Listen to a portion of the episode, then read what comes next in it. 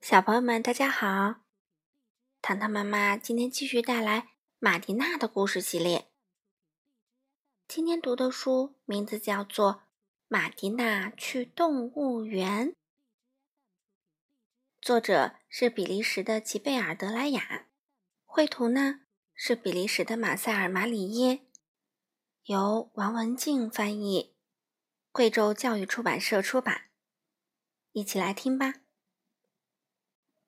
马蒂娜、让和胖胖在动物园度过了一个美好的下午。游客们在动物园的栅栏外排起了队，铃声响了，开门时间到了。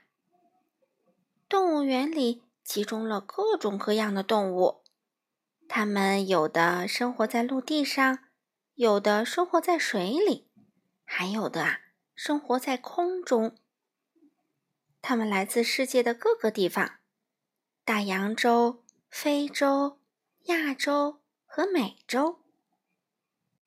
首先映入眼帘的是母狮和它的宝宝们。狮子啊，是丛林之王，它很喜欢跟自己的孩子一起玩儿。它用爪子碰碰这个，它叫笨笨；又用爪子碰碰那个，它叫淘淘。因为他总是做蠢事儿，狮子妈妈只好严格的管教他。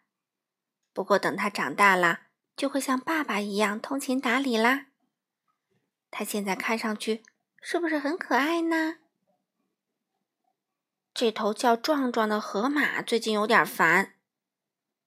嗯，我知道他怎么了。胖胖自言自语地说：“他吃的太多了。”它太重了，太重了，重的都不能从水里爬出来了。想想看，一直停在池塘边的麻雀说道：“它睡得也太多了，可是瞧呀，它还在打哈欠呢。”嗯，它可能牙疼。胖胖又说：“北极熊抱抱正忙着在冰水里洗澡呢。天气好热啊！”它在水里慢慢移动着，仰着鼻子，防止不小心呛水。你们不觉得热吗？当然啦，这里的水还不错。不过，在我出生的地方有很多的冰川，那里才叫美呢，还很安静哦。抱抱总是不高兴，丹峰驼说：“我觉得这里一切都很好。”没有什么可抱怨的，阳光是大家快乐的源泉。啊，孩子们，你们可知道，沙漠海市蜃楼真是漂亮啊！不过待在这里也很开心，每天都能驮着孩子们散步，我觉得很好玩呢。猴子宝宝们给妈妈带来了不少烦恼。皮皮真是一刻也安静不下来。请你坐在这里，妈妈说。啪啪呢，贪吃极了。哎呀，不要吃那么多花生。噗噗更有趣。嗯，别没完没了的晃来晃去了。你没瞧见大家都在看你吗？可怜的长颈鹿，胖胖自言自语地说：“它一定是长得太快了。”所以脖子才那么长，它是巨兽吧？一个小女孩问妈妈：“要是想在它耳边说悄悄话，可怎么办呢？”小甜甜、全知道和长鼻子是动物园里三只大象的名字，它们总是在一起，爸爸妈妈和孩子。小甜甜很喜欢吃糖果。他的妈妈叫全知道，因为他懂得很多很多事情。爸爸长鼻子是最强壮的，长鼻子的皮肤啊，就像皮革一样硬，鼻子却像蛇一般灵活。他之前生活在亚洲，会在那里的河水中给自己洗澡，还会驱赶老虎和四处旅行。他能趟水导火。也能穿越森林，只要一肩膀拱过去，就能拱翻几棵大树。他还曾领导象群好几年，是一家之长呢。嗯，这是什么动物啊？它的外套好漂亮，就像刚从狂欢节上回来一样。它是马吗？玛蒂娜问。不是，这是斑马。让说，它跟字典上画的一样。他叫弗里。门卫说，斑马像狗一样聪明。像风一样充满活力，又像狮子一样勇敢。今天，大家聚在一起庆祝企鹅先生和企鹅女士结为夫妇。他们的朋友啊，都盛装出席了婚礼。由于到得早，他们边等客人边聊天儿。啊，这真是一个漂亮的婚礼。嗯，今天来的人会不会很多？当然啦，亲爱的朋友，奥塔利太太、摩尔斯先生和他们的儿子佛科都会来哦。我的祖父出生在澳大利亚，我的祖母也出生在那里，我的表兄弟也是哦。袋鼠太太说着，自豪地晃动着自己的大耳朵。